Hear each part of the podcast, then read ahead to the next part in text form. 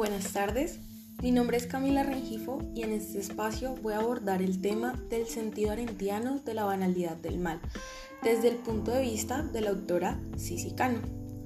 Cici Cano Cabildo, nacida en el año 1970 en Puebla, México y nacionalizada española, es una doctora en filosofía práctica de la Universidad Complutense de Madrid. Cuenta con una maestría en ciencias políticas y una licenciatura en filosofía, ambas de la Benemérita Universidad Autónoma de Puebla. Tiene 20 años de experiencia como docente a nivel universitario y colaborando como investigadora en temas de cultura política. Además, cuenta con varias publicaciones sobre Hannah Arendt. Hannah Arendt fue una filósofa y teórica política nacida en Alemania en el año 1906. Considerada una de las filósofas más influyentes del siglo XX, comenzó sus estudios en la Universidad de Hamburgo. Sin embargo, este no sería el único centro educativo donde se formaría, pasando por reconocidas universidades como la Universidad de Yale. Arendt de religión judía, trabajó como periodista y maestra, entre otras cosas. Además, cuenta con importantes obras publicadas sobre filosofía política.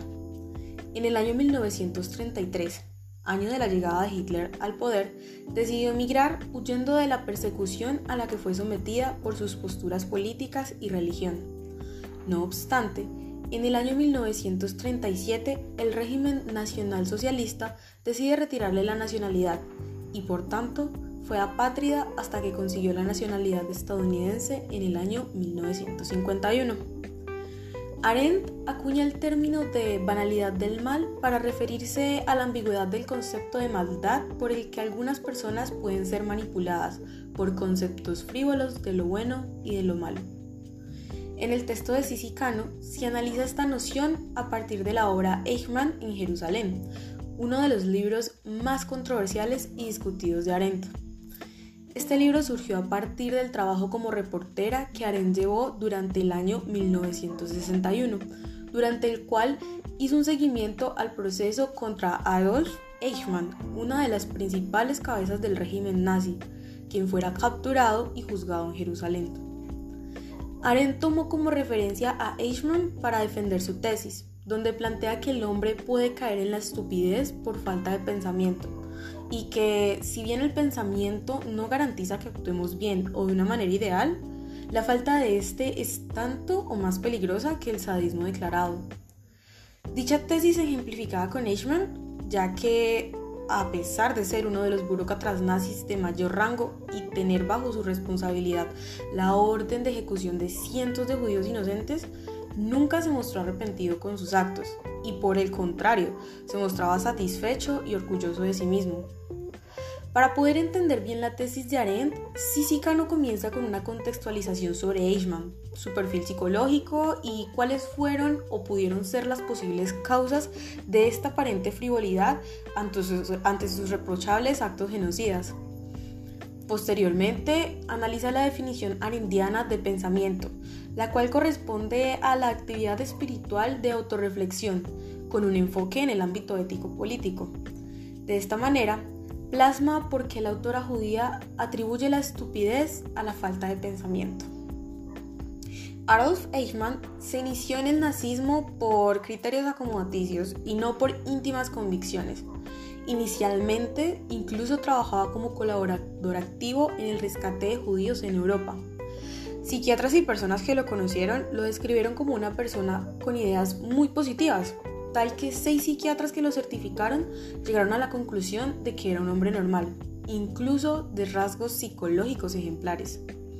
Esto nos lleva a pensar, ¿cuáles son los motivos por los que una persona organiza el asesinato masivo de 6 millones de personas y no se muestra arrepentido al respecto? La respuesta que daré a esta pregunta tiene que ver con la falta de pensamiento. Y es que desde el punto de vista de la autora judía, el pensamiento es de gran importancia tanto en la vida pública como en la vida privada. No para hacernos 100% personas correctas e ideales, sino porque este uso de la razón nos hace escépticos y esto nos permite cuestionar criterios banales de muchas ideologías y prejuicios que llevan al ser humano al egoísmo indolente. Por tanto, Arendt no consideraba a Eichmann el monstruo que veía todo el mundo, Tampoco lo consideraba inocente, cabe aclarar, Sin embargo, atribuía su comportamiento al hecho de que nunca cuestionó la ideología nazi, ya que para él esta era su verdad. Por tanto, su falta de arrepentimiento se justifica en que para él mismo él nunca actuó mal y por el contrario fue un militante virtuoso y obediente a su partido.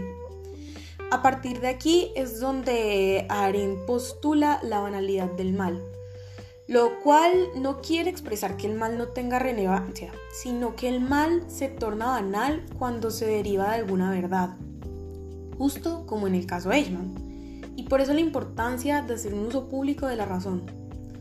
A su vez, Sisicano cita Kant, ya que en muchas ocasiones este autor hace referencia a términos como minoría de edad, con el cual quiere expresar la incapacidad del ser humano de servirse del propio entendimiento sin la dirección del otro.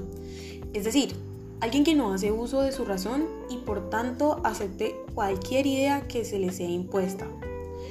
Todo lo anterior nos lleva a pensar, entonces los alemanes que no se vinieron al partido nazi hicieron uso de su razón?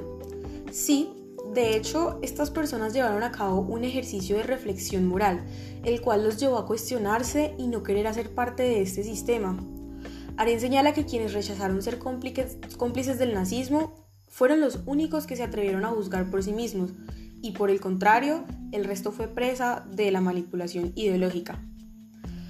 Por otro lado, Kano menciona algo muy relevante y es, pero ¿quién nos puede prohibir pensar por nosotros mismos? En realidad, nadie. Y por tanto, como menciona Arendt, todos tenemos la capacidad del pensamiento. Porque es algo innato del ser humano, y es decir, que por ejemplo Eichmann no tenía pensamientos, se estaría cometiendo una falacia. Sin embargo, hacer uso de este depende de la voluntad del sujeto, ya que el ser humano es libre. Y eso significa que para la autora, cada hombre es responsable de sus actos y sus pensamientos. Por tanto, Eichmann no es inimputable de los crímenes que cometió, ya que si bien los hizo como una máquina burocrática, la cual solo obedecía órdenes, estuvo en la capacidad de negarse a cometer dichos actos por los que fue juzgado. Algo adicional que menciona Cano, que eh, para, para Arendt la ignorancia no significa falta de pensamiento, ya que este no depende de un nivel formativo, sino básicamente de la libertad, de la voluntad del sujeto a hacer uso de su razón y reflexionar sobre las cosas a su alrededor.